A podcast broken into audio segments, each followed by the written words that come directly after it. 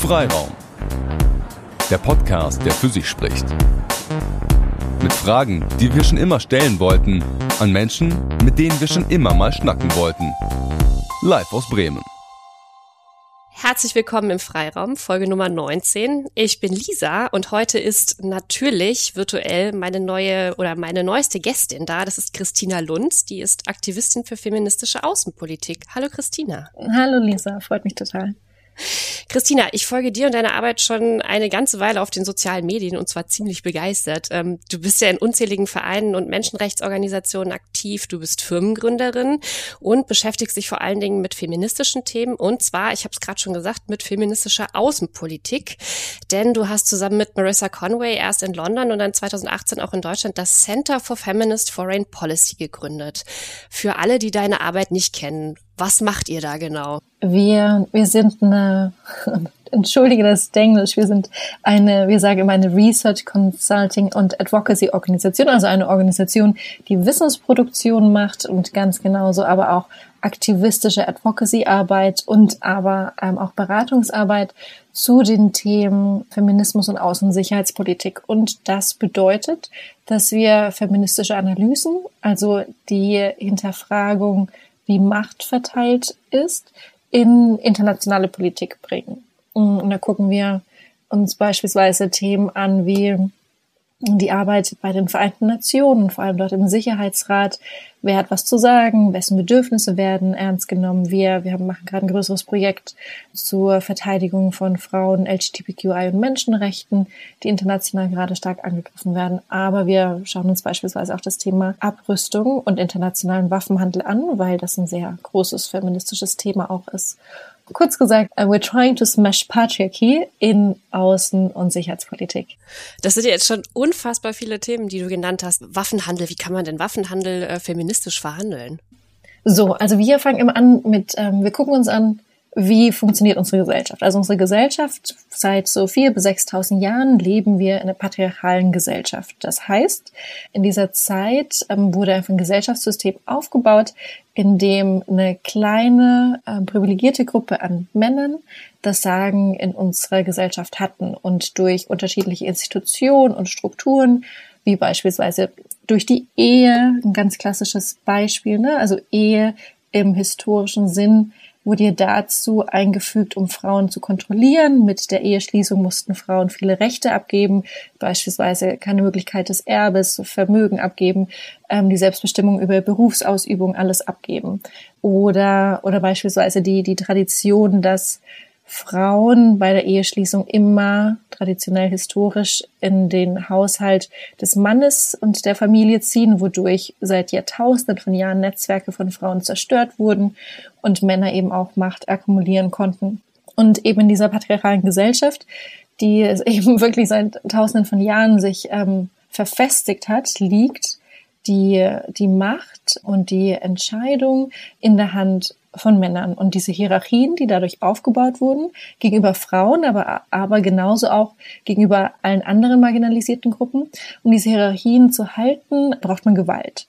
Und, und das, da kommt zum Beispiel das Thema dann Gewalt gegen Frauen und geschlechtsbasierte Gewalt ähm, her. Also auch in Deutschland versucht jeden Tag ein Mann seine Partnerin oder Ex-Partnerin umzubringen. Jeden dritten Tag gelingt das und, und dann rassistische Gewalt ähm, auch wahnsinnig weit verbreitet. So diese Formen von Gewalt werden gebraucht in patriarchalen Gesellschaften, um Hierarchien intakt zu halten. Und eine Form, wie man das eben schafft, ist durch Waffen. Daher so äh, die Waffe als ähm, Instrument, um Hierarchien aufrechtzuerhalten und dann im internationalen Kontext nochmal genauer, wenn wir uns so anschauen, die, die Ursprünge von, von internationalen Beziehungen im so akademischen Bereich und uns die so, sogenannten Gründerväter der internationalen Beziehungen anschauen, zu denen gerne Typen wie Machiavelli oder Morgenthau gezählt werden, die haben eine internationale Beziehung begründet und gesagt, okay, pass auf, wir alle Staaten, weil es keine supranationale Regierung gibt, die, die sind in Anarchie. Und ähm, in Anarchie muss jeder oder strebt jeder Staat danach, die anderen Staaten zu unterdrücken und zu dominieren. Und das funktioniert, indem man militärisch aufrüstet und Waffen sich beschafft. Dadurch könne man die eigene Sicherheit, die staatliche Sicherheit gewährleisten. Also ein wahnsinnig negatives äh, Menschenbild. Und der extremste Ausdruck dieses toxischen Denkens, der Dominanz, ähm, sind dann beispielsweise auch die Atomwaffen. Also wirklich eine Waffe, mit der durch einen Knopfdruck irgendwie die, die Ermordung von zehn, hunderttausenden Menschen erreicht werden kann läuft das ungefähr auch so ab, wenn ihr zum Beispiel, ihr bereitet ja auch ähm, verschiedene Ministerien in diesen Themen, dass ihr dann auf die zugeht und sagt, hey, ähm, habt ihr übrigens mal über diese Ebene dieser Politik nachgedacht und ähm, übrigens überlegt mal, was das auch für Frauen bedeutet? Ähm, jein, also ja und nein. Es kommt immer so ein bisschen auf das Individuum drauf an, natürlich, das dann gegen vor, vor dir sitzt und, und, und welche irgendwie Zugänge diese Person auch haben möchte zu bestimmten Themen. Mit anderen Partnerorganisationen zusammen haben wir beispielsweise ähm, Projekt gemacht dazu, warum oder wie deutsche Waffenexporte zu geschlechtsbasierter Gewalt ähm, beitragen und warum die deutsche Rüstungsexportkontrolle nicht ausreichend ist, um Frauen und andere marginalisierte Gruppen vor Waffengewalt ausgeführt mit deutschen Waffen zu schützen. Und für diese Forschungsarbeit hatten wir auch etliche Gespräche beispielsweise mit DiplomatInnen vom Auswärtigen Amt, weil wir da einfach bestimmte Informationen auch brauchten. Und das kommt dann einfach tatsächlich aufs Individuum drauf an. Manche sind, äh, manche denken feministisch und die sind total offen für dieses Verständnis, sie haben das auch schon. Und bei anderen ist einfach so dieses oft noch irgendwie sehr kurz gedacht, ne? Dieses, man denkt überhaupt gar nicht drüber nach mehr, in welcher Gesellschaft wir eigentlich leben und was wir als irgendwie normal ansehen, sondern dann reden wir, dann treffen wir die eher so auf eine Ebene, wo wir sagen, okay, Deutschland hat bestimmte Verpflichtungen, auch irgendwie im Rahmen der Europäischen Union was die Rüstungsexportkontrolle betrifft. Wir glauben aber, dass, ähm, wie Deutschland das aktuell macht, wird die Menschenrechtssituation nicht ausreichend analysiert. Und darüber, mit diesem sozusagen Fehler im aktuellen System, wollen wir mit euch reden, damit deutsche Rüstungsexportkontrolle besser wird. Und, und jetzt aber hier ganz wichtig der Punkt. Ähm, uns geht es so am Ende natürlich um eine Utopie, um eine feministische Utopie. Und in dieser Utopie gibt es keinen internationalen Waffenhandel. Aber um da hinzukommen, müssen, glauben wir, bestimmte Schritte getan werden. Und ein erster Schritt ist, das aktuelle System der Rüstungsexportkontrolle beispielsweise in Frage zu stellen, um bestimmte Themen reinzubringen um dann langfristig irgendwie zur Abschaffung beizutragen. Wie kann das denn gelingen? Also du hast ja gerade schon einige Punkte genannt, aber kann das zum Beispiel auch gelingen, dass indem zum Beispiel mehr Frauen in solchen Verhandlungspositionen einfach sind? Oder wie funktioniert das? Na, Repräsentation ist auf jeden Fall ein Teil immer von gesellschaftlichem Wandel. Es ist eine faire Repräsentation von Frauen, aber von allen gesellschaftlichen Gruppen. Ne? Irgendwie im Auswärtigen Dienst in Deutschland, in den auf den BotschafterInnenpositionen haben wir, glaube ich, aktuell die Zahl, die ganz aktuelle Zahl weiß ich nicht, die liegt zwischen zwischen 14 und 20 Prozent. Also da haben wir keine 50 Prozent, was es natürlich sein müsste, wenn wir eine faire Machtverteilung hätten. Oder People of Color in, in deutscher Verwaltung, wobei sie einen Anteil haben ähm, und Deutschland erfasst diese Zahl leider nicht gut, sondern nur äh, Menschen mit Migrations-, Migrationshintergrund, wo wir zwischen ein Viertel und ein Drittel der Bevölkerung liegen und aber weit davon ähm, entfernt sind, diesen Anteil auch irgendwie in deutschen Ministerien abgebildet zu haben. Also das betrifft ganz unterschiedliche Ebenen. Und Repräsentation, eine faire Repräsentation ist auf jeden Fall einer, ein Baustein, weil ähm, Entscheidungen, politische Entscheidungen können natürlich immer nur dann so gut sein, wie Köpfe, ähm, die die treffen, auch divers sind.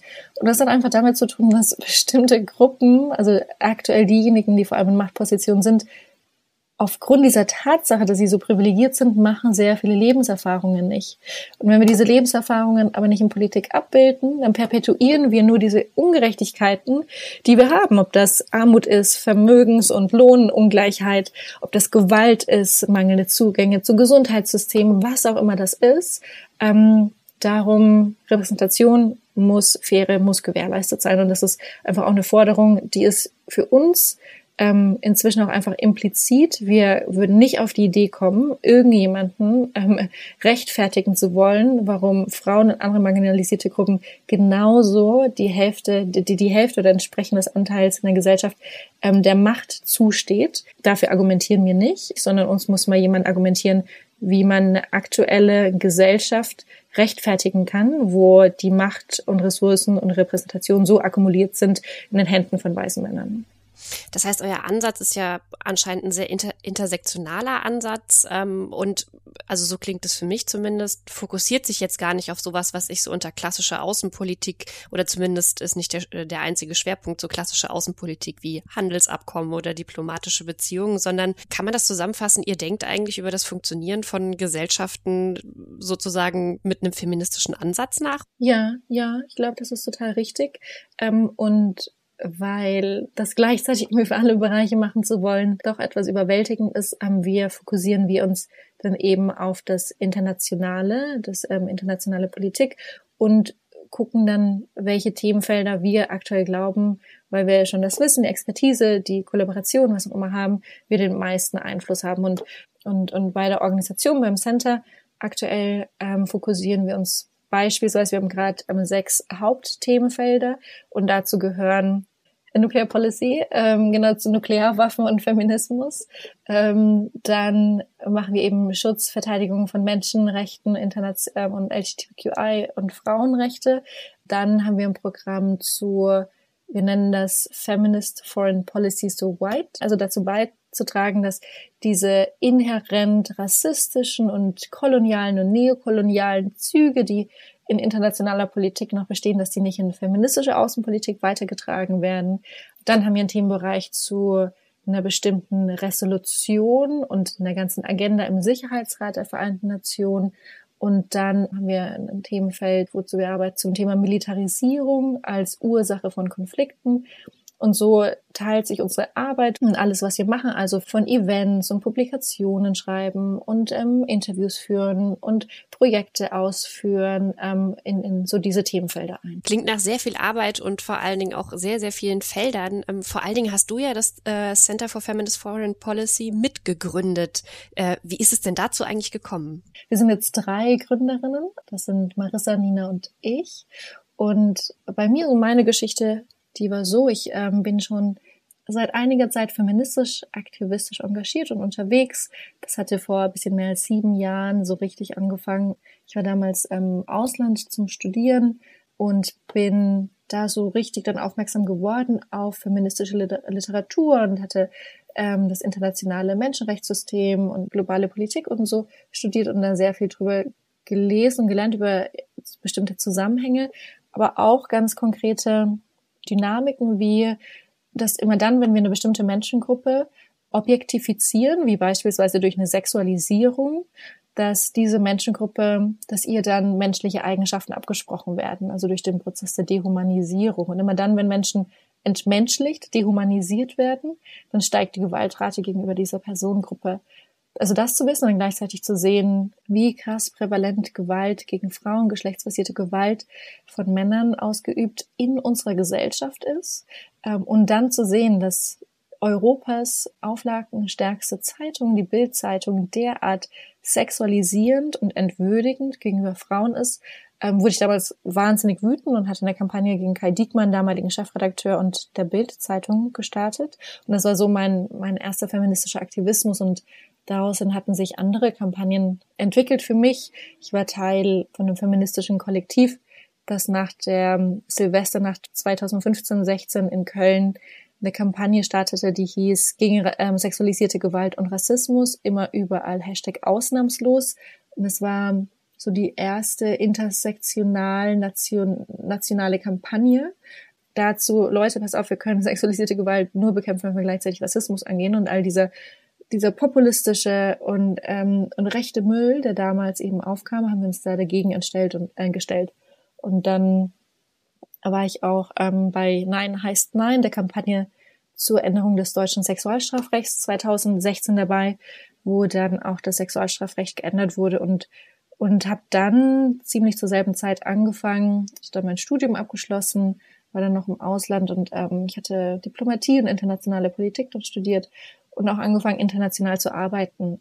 Ich war 2016 auch in Kolumbien, durfte ich bei einer Organisation in Bogotá arbeiten, Sisma Mujer, eine feministische Organisation, die ganz äh, entscheidend war dafür, dass der kolumbianische Friedensprozess derart inklusiv war bezüglich der Rechte von Frauen, LGBTQI-Rechten. Und dann kurz Zeit später, 2017, war ich bei den Vereinten Nationen ähm, beim Entwick Entwicklungsprogramm in, in New York und dann auch in Myanmar zur Zeit des Genozids 2017. Und in all dieser Zeit, wo ich an der Seite auch weiterhin feministische Texte geschrieben habe und mich feministisch engagiert, kam so ein, so ein Unwohl, so ein Unwohlsein in mir hoch ähm, in den Kontexten, in denen ich arbeitete. So ein ganz konkretes Beispiel, wir stehen irgendwie 2017, Genozid in, in Myanmar und wir stehen im, im Garten im Dezember zur Weihnachtsfeier, ist es da ganz heiß in Myanmar, stehen im Garten barfuß, feiern irgendwie die Weihnachtsparty und ein Vertreter der, des Entwicklungsprogrammes bedankt sich sehr herzlich bei uns ähm, für die ganze Arbeit, was ja auch wichtig und richtig ist und, und meint eben, ähm, wir würden alle so viele Opfer bringen für eines der ärmsten Länder der Welt. Es werden natürlich, wie die meisten Personen, auch irgendwie für ihre Lohnarbeit natürlich Opfer bringen, so.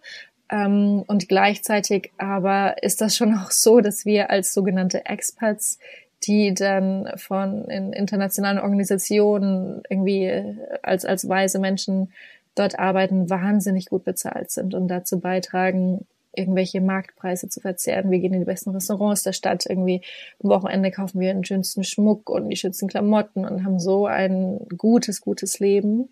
Ähm, und viele andere Beispiele haben mir einfach unheimlich unangenehm aufgestoßen. Und so kam dann der Wunsch, irgendwie mehr Feminismus für mich auch in den Themenbereich zu bringen und ähm, eben so ein Jahr davor, halbes Jahr davor, durch einen gemeinsamen Bekannten sind Marissa und ich dann zusammengekommen. Marissa hatte da in London schon ähm, eine Webseite aufgesetzt und einen Twitter-Account angefangen und dann haben wir gesagt, okay, lass uns doch das jetzt mal ähm, so ordentlich irgendwie hochziehen. Ähm, eine Gründung in London, eine Gründung in Berlin.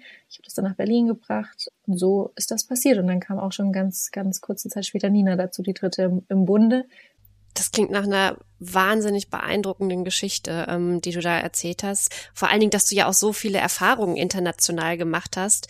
Wie waren denn dann so die ersten Schritte mit dem Center so auf die Politik zuzugehen? Weil du hast es ja gerade schon beschrieben, gerade internationale Politik wird ja immer so, naja, als so das, das Männerfach. Ähm, ich kenne das auch aus dem Journalismus, da heißt es dann immer, das sind die Männerthemen und die weichen Themen, das sind die Frauenthemen. Mhm. Ähm, wie war das denn für dich so, ich sag mal, als junge Frau im alten System, da wirklich äh, auch Fortschritte machen zu können? Oder immer noch versuchen, Fortschritte zu machen. Ich schreibe gerade auch in einem Buch und interview dazu die großartigsten Frauen zu Außenpolitik und Feminismus und habe die Tage mit der ehemaligen schwedischen Außenministerin gesprochen, die 2014 feministische Außenpolitik im Land eingeführt hat. Und die hat ähm, ein tolles Zitat, das ich noch nicht kannte. Aber das Zitat geht so, we're not talking about a glass ceiling, but a thick layer of men. ähm, also genau, also versuchen Fortschritte gerade zu machen, ne, in den, diesem sehr gläsernen Wänden, sondern diesen echt, oh, ja, diese Massen an Männern da irgendwie durchzudringen. Ähm, was ganz gut lief 2018 hatten wir, da war im, im Frühsommer die, die rechtliche Gründung. Am Anfang hatte ich noch drei, vier Tage die Woche genau im Corporate, ähm, Privatsektor gearbeitet und nebenbei restlichen Tag, Tage der Woche und am Wochenende das Center angefangen aufzubauen.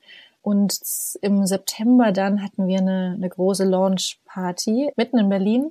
Und ähm, kurz darauf, im Dezember dann schon, also drei Monate später, ist das Auswärtige Amt, das Außenministerium in Berlin auf mich zugekommen und hatte gefragt, ob ich mir vorstellen könne, als Beraterin reinzukommen um für Minister Maas gemeinsam mit einem Team vor Ort ein Netzwerk aufzubauen, ein Frauennetzwerk ähm, zwischen Lateinamerika, der Karibik und Deutschland.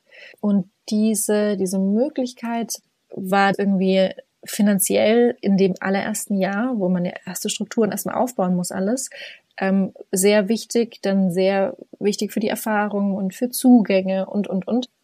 Und dadurch waren so die ersten Schritte in, zu deiner Frage zurück, in diese sehr männerdominierte Welt kam tatsächlich so, dass ich gefragt wurde, in bestimmte Bereiche reinzukommen.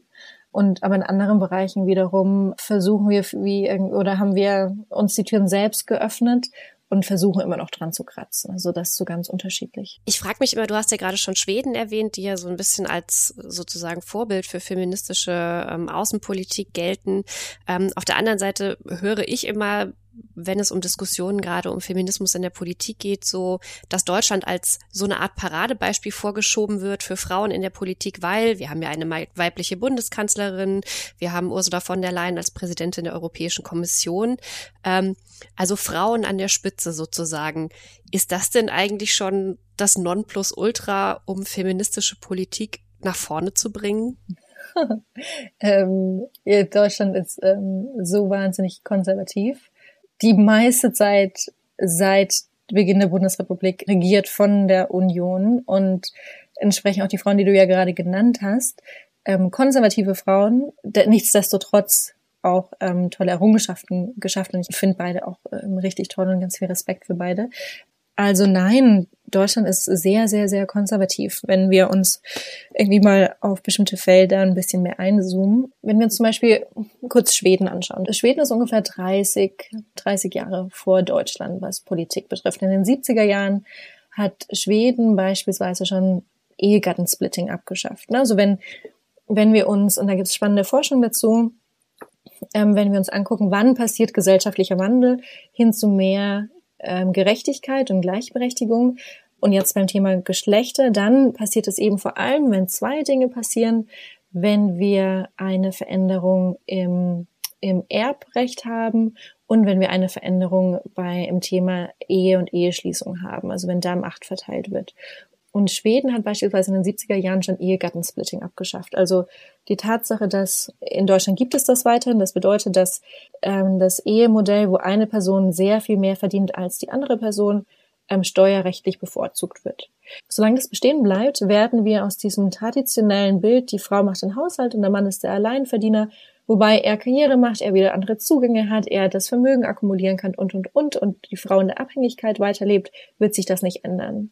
Und Deutschland ist da sehr starr darin. Ähm, wir in, in Deutschland sind wir sehr weit davon weg, dass Frauen selben Beschäftigungsanteil wie Männer haben.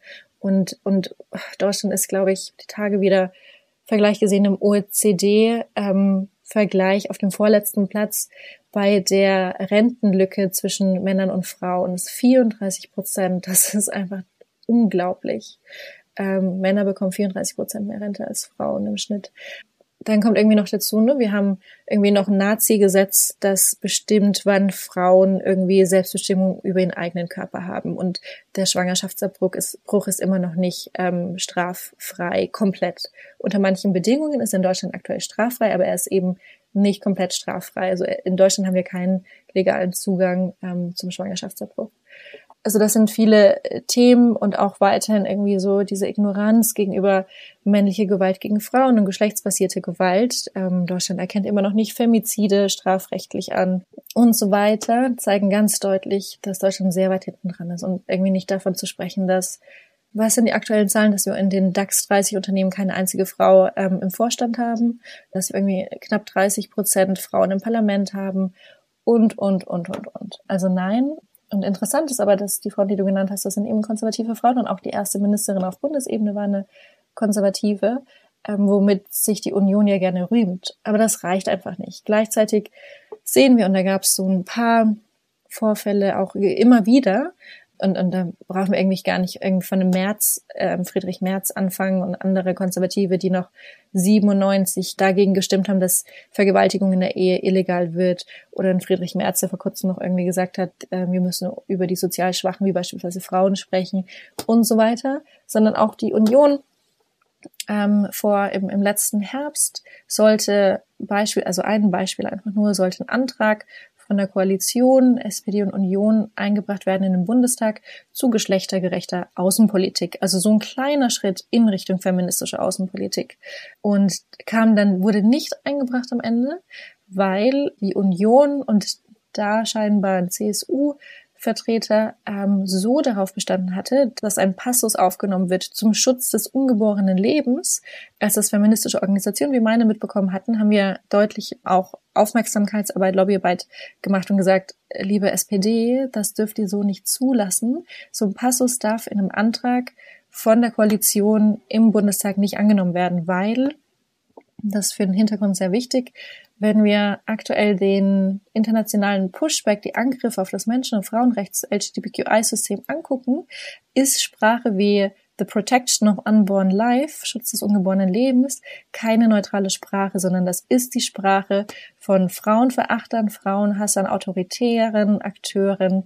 Ähm, das ist höchstpolitische Sprache und sowas darf nicht etabliert werden. Und ähm, also ja, wir sind, lange Antwort auf deine Frage, sehr weit davon entfernt, irgendwie gerecht, irgendwie eine gerechte Gesellschaft hier zu haben, eine gleichberechtigte oder eine progressive Gesellschaft.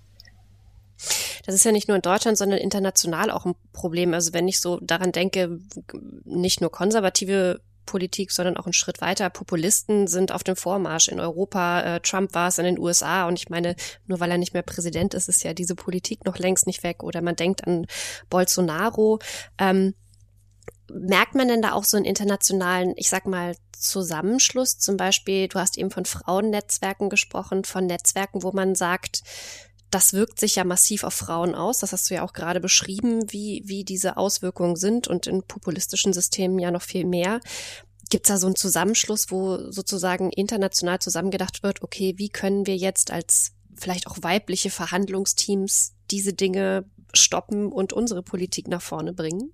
Also wir sitzen da dran. Wir machen aktuell tatsächlich auch Fundraising genau dafür. Wir wollen einen Hub errichten, eben um diese Kräfte zusammenzubringen. Im letzten Jahr haben wir angefangen mit einer größeren Studie eben genau dazu, das alles zu analysieren, diese populistischen Verbindungen und Netzwerke und deren Aktivitäten irgendwie aufzudecken und aufzuzeigen mit, ähm, mit Fokus auf Osteuropa, USA, Lateinamerika, aber auch vor allem mit Blick auf Vatikan und die katholische Kirche, was die da machen. Und in dem Rahmen hatten wir auch so Roundtable-Gespräche mit führenden AktivistInnen weltweit, die dazu arbeiten, die beispielsweise in Argentinien vorne dran dabei waren, dass jetzt das ähm, Recht auf Schwangerschaftsabbruch ähm, legal wurde oder die in Irland dafür gekämpft haben und so weiter. Also wir wir sind mit ähm, etlichen der führenden AkteurInnen, ob jetzt aus Aktivismus oder aus dem Wissenschaftsbereich ähm, oder auch in, in Regierungen, sind wir sehr eng Kontakt und arbeiten da zusammen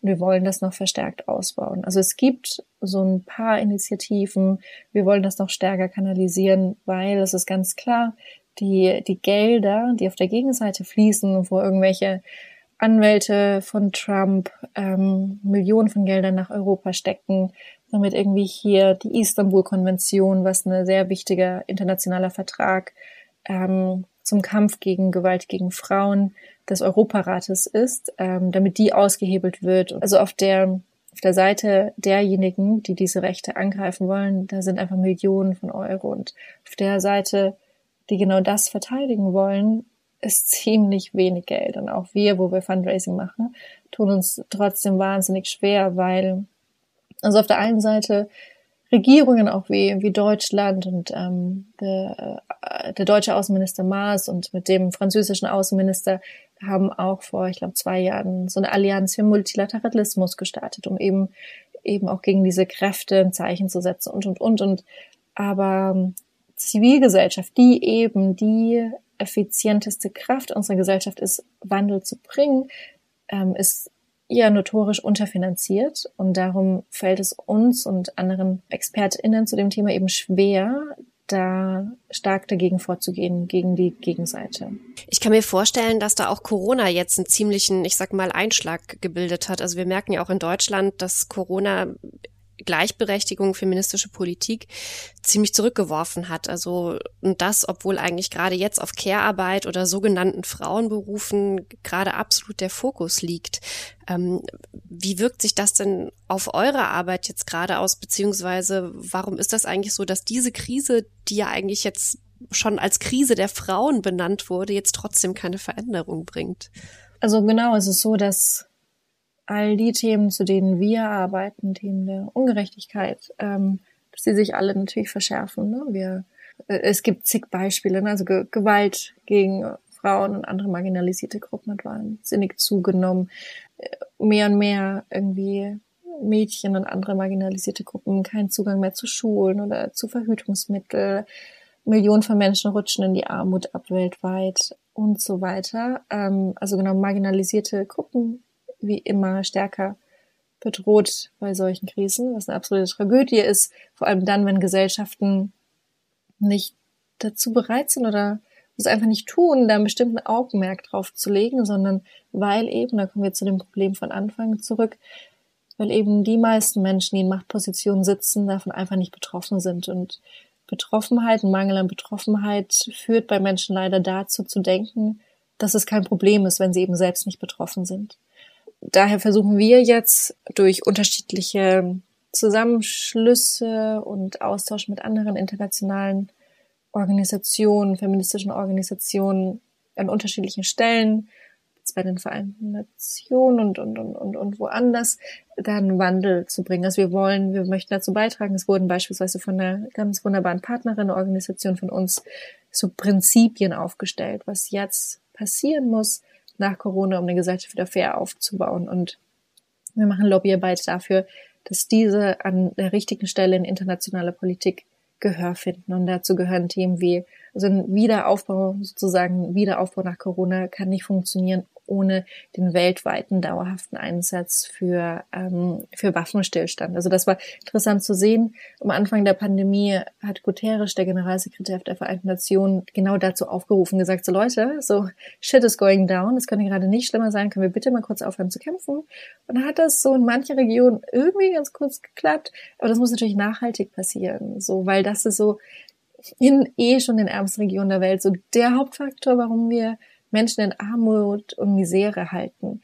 Dann andere Prinzipien sind, es darf nur ein Wiederaufbau gehen entlang ähm, ähm, ökologisch nachhaltiger Prinzipien. Dann muss massiven Fokus auf Gewalt gegen Frauen und andere politische Minderheiten gelegt werden und so weiter. Also es gibt dieses, dieses, diese ausformulierten Prinzipien, anhand derer ähm, setzen wir uns eben auch an, an entschiedenen Stellen dafür ein, dass, ähm, ja, dass wir irgendwie diese Krise irgendwie dafür nutzen, nicht nur diese zwei Jahre, in der wir so massiv wahrscheinlich drinstecken, sondern auch darüber hinaus darüber nachdenken, wie wir als Gesellschaft überhaupt leben möchten. Mhm. Du hast ja gerade beschrieben, dass ja eigentlich dieser feministische Ansatz in alle Themen so reinreicht, also von äh, Klimakrise über, ich weiß nicht, äh, internationale Beziehungen und so weiter und so weiter kann denn, also oder glaubst du, Corona ist jetzt der positive oder der negative Wendepunkt? Weil ich muss sagen, bei mir persönlich schwankt. An manchen Tagen denke ich, ja, jetzt ist der Moment gekommen. Jetzt wissen wir endlich, dass wir Gesellschaft ändern müssen. Und im nächsten Moment ist es so, okay, nein, es wird nur alles schlimmer werden. Wie, wie fühlt sich das bei dir gerade so an? Also ich bin natürlich irgendwie so notorisch Optimistin, sonst ähm, würde ich die Arbeit nicht machen, die ich mache. Ähm, und gleichzeitig, ähm, hm, also ich habe irgendwie das Privileg, äh, Privileg, mit ganz vielen Menschen ständig in Kontakt zu sein, zusammenzuarbeiten, die, die wahnsinnig wichtige Vorstellungen von einer besseren Gesellschaft haben und bin davon schon sehr positiv auch beeinflusst. Daher, ich glaube, wir werden dann wirklich nur einen besseren Wandel schaffen, wenn, wenn diese Bewegungen, die ja auch zugenommen haben, ne, ähm, Black Lives Matter, die antirassistische Bewegung, auch in Deutschland letztes Jahr Riesendemonstrationen, nicht nur in den USA und sehr, sehr, sehr gebraucht in Deutschland, ähm, weil es hier kaum eine Auseinandersetzung mit institutionalisierten Rassismus gibt.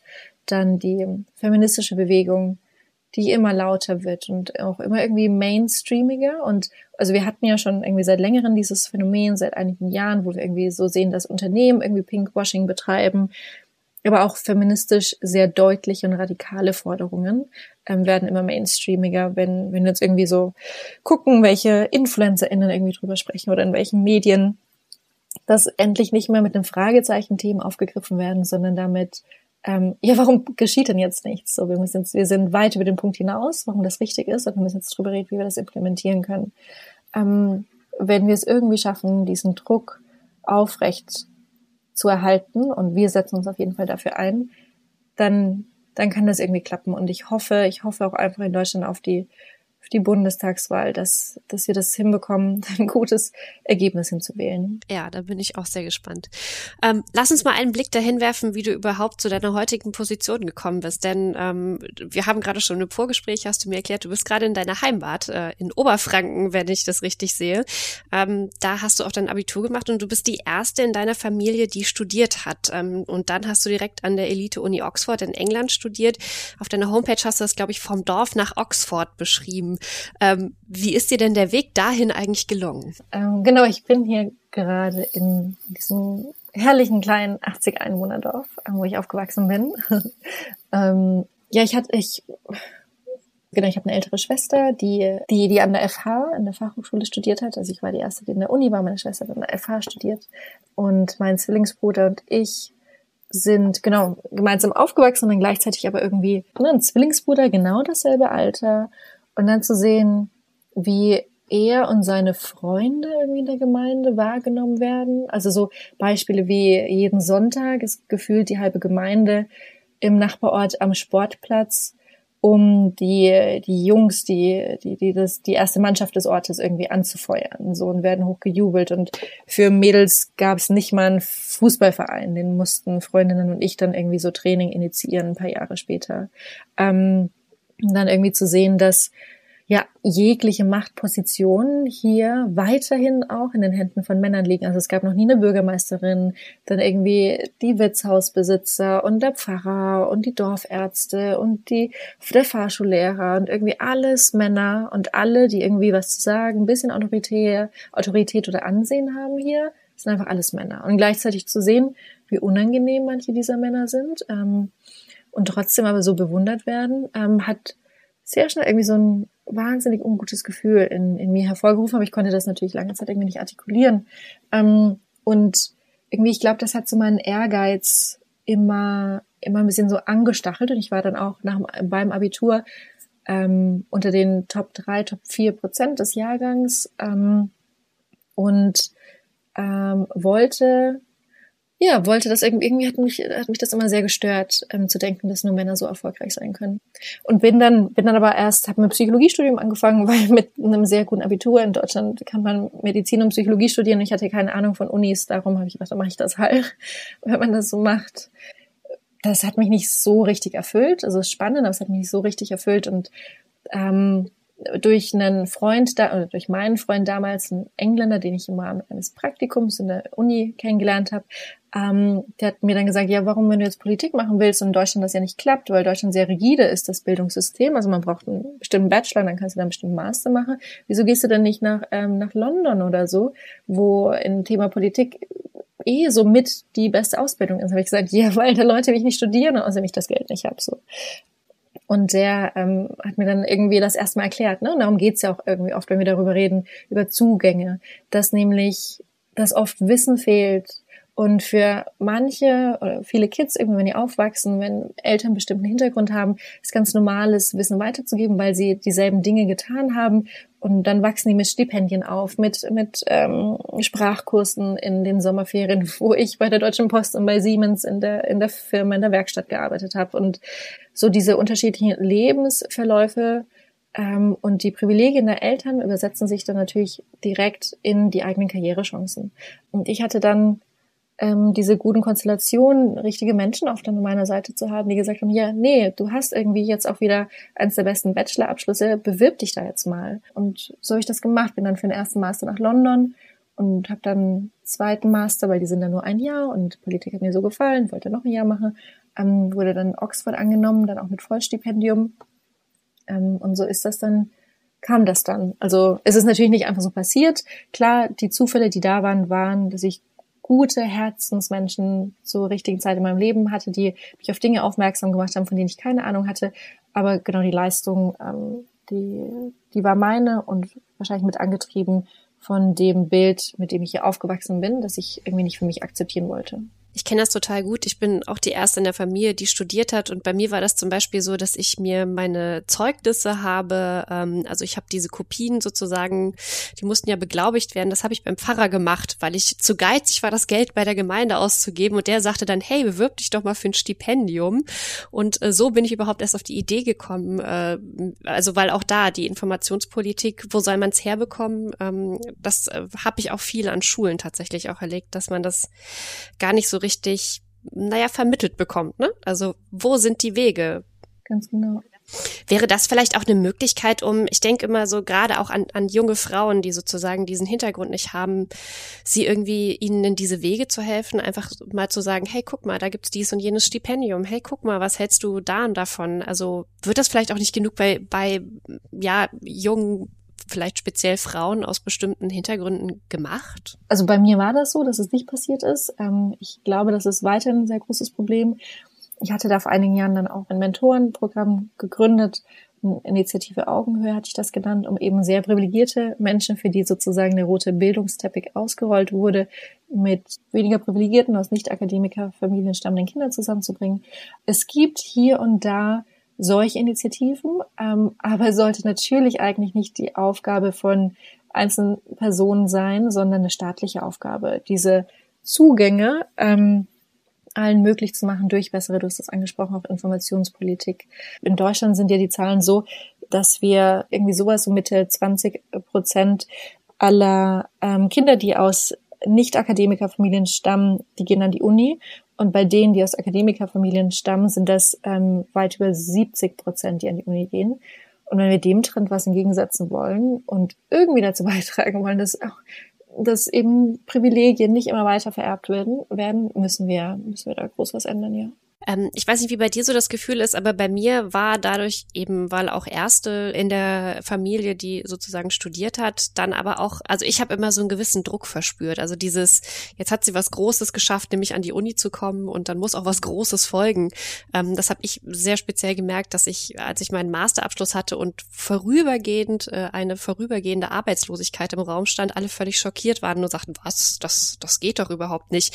Ähm, ich weiß nicht, hast du so einen gewissen Erwartungsdruck Eindruck auch, wenn du an deine Arbeit rangehst oder auch sozusagen, was Leute von außen an dich herantragen? Ja, ähm, es ist so eine Mischung. Es ist ganz interessant. Einerseits, seitdem ich irgendwie in der Schule bin und für mich ähm, war und für mich diesen großen Ehrgeiz entwickelt hatte und ja sehr viel gelernt habe und sehr wissbegierig war und meine Familie, ähm, meine Mama immer deutlich irgendwie gesagt hat, Kind, mach mal ein bisschen langsamer und gleichzeitig irgendwie aber auch meine, meine Oma oder so, wenn, wenn ich irgendwie versuche, ihr zu erklären, was ich mache und das nicht so ganz gut verstanden wird und vor allem nicht so gut verstanden wird, warum ich dann irgendwie keinen keinen Job habe, wo irgendwie mir die Sozialversicherungsbeiträge gezahlt werden und warum ich irgendwie ständig doch auch noch so finanzielle Unsicherheit das Thema irgendwie bei mir ist und warum ich nicht, nachdem ich so viele Jahre studiert habe, nicht ähm, einen sehr, sehr gut bezahlten Job habe und so weiter. Also ja, das gibt es und bei mir selbst so ist so der Wunsch auf jeden Fall und die Hoffnung mit dem, was ich gelernt habe. Und ich habe sehr viel schlaue Sachen gelernt, weil ich sehr vielen schlauen Menschen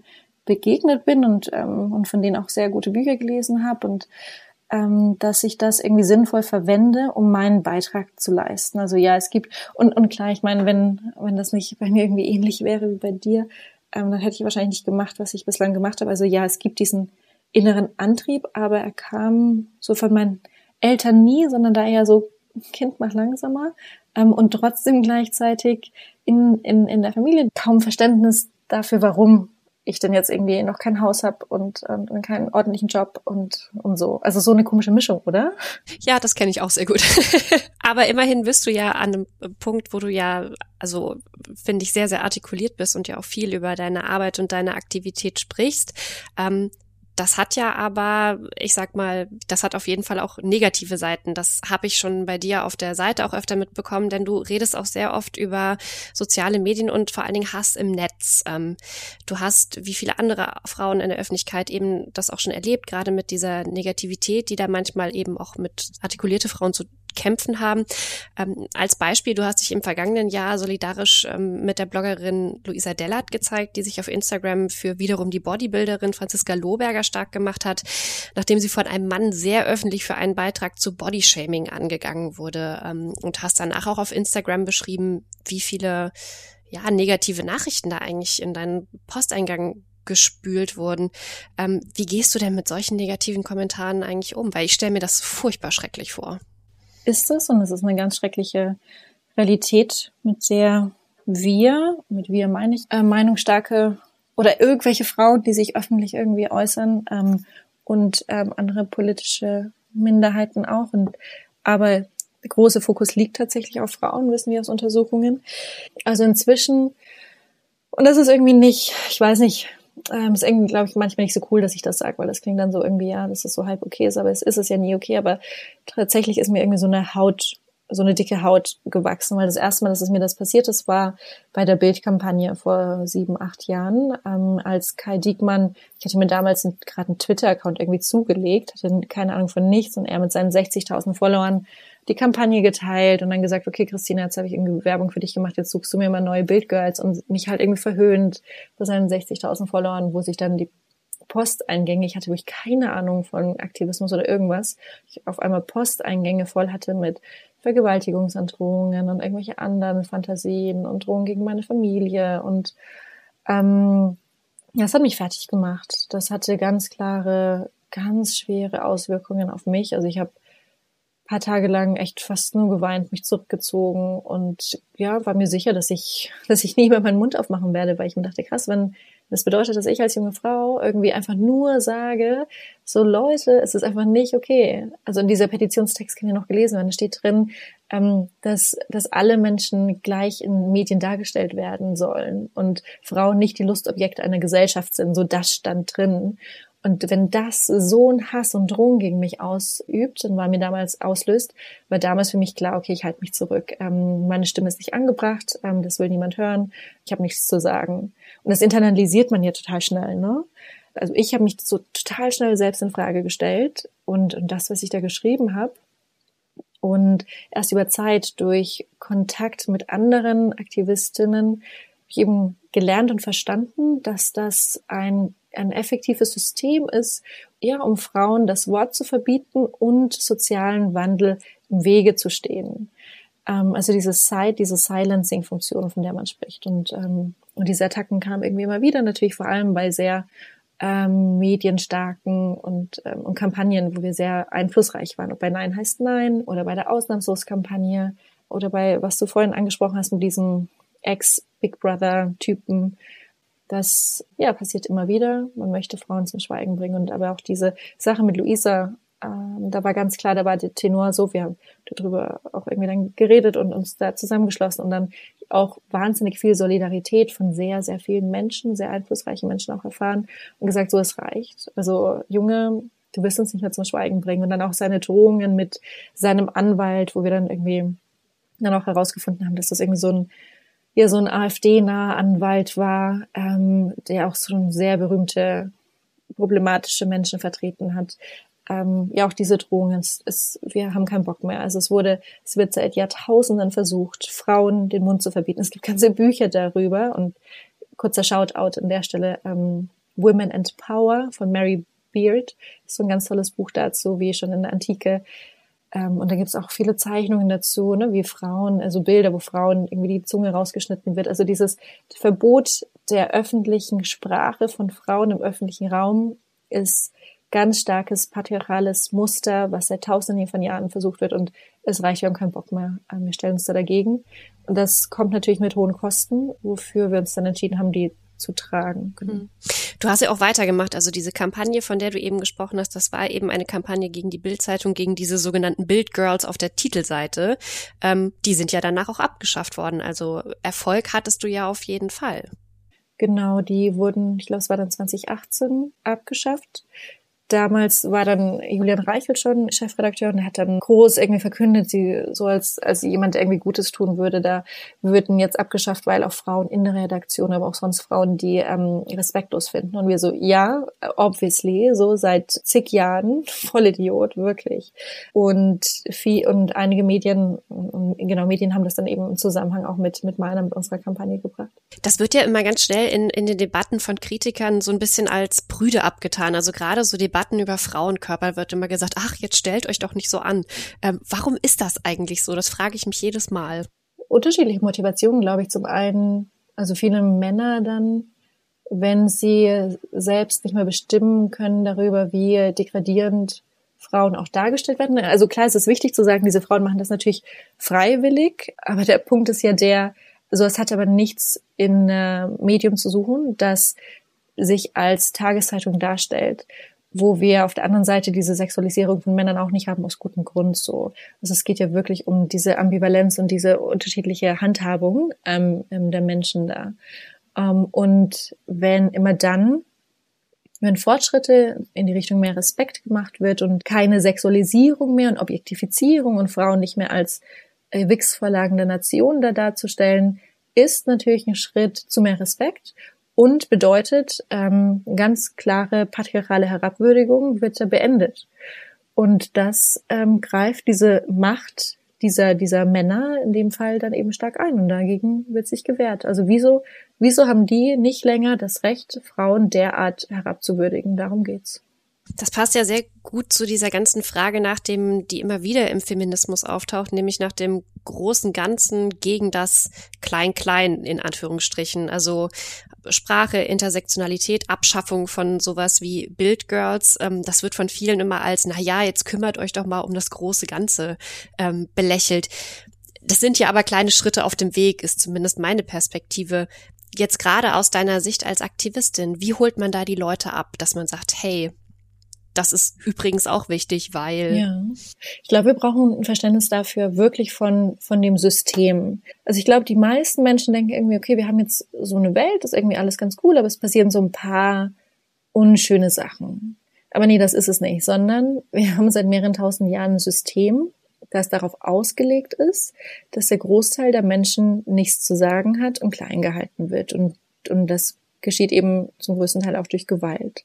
Und wenn wir dieses systemische Verständnis haben, dann wird auch ganz, ganz schnell klar, dass das eben in alle Bereiche reingeht, dass das damit zu tun hat, dass wir keine Frauen im Parlament haben, dass Frauen in Medien herabgewürdigt werden, dass Frauen so häufig umgebracht werden, dass ähm, Frauen, die ihren Mund aufmachen, ähm, versucht wird, ähm, klein zu halten und anzugreifen und Drohungen zu schicken, dass ähm, marginalisierte Gruppen nichts zu sagen haben in internationaler Politik und und und. Also sobald man dieses systemische Verständnis hat, brauchst, kannst du dir irgendeinen Bereich raussuchen, ist ganz egal.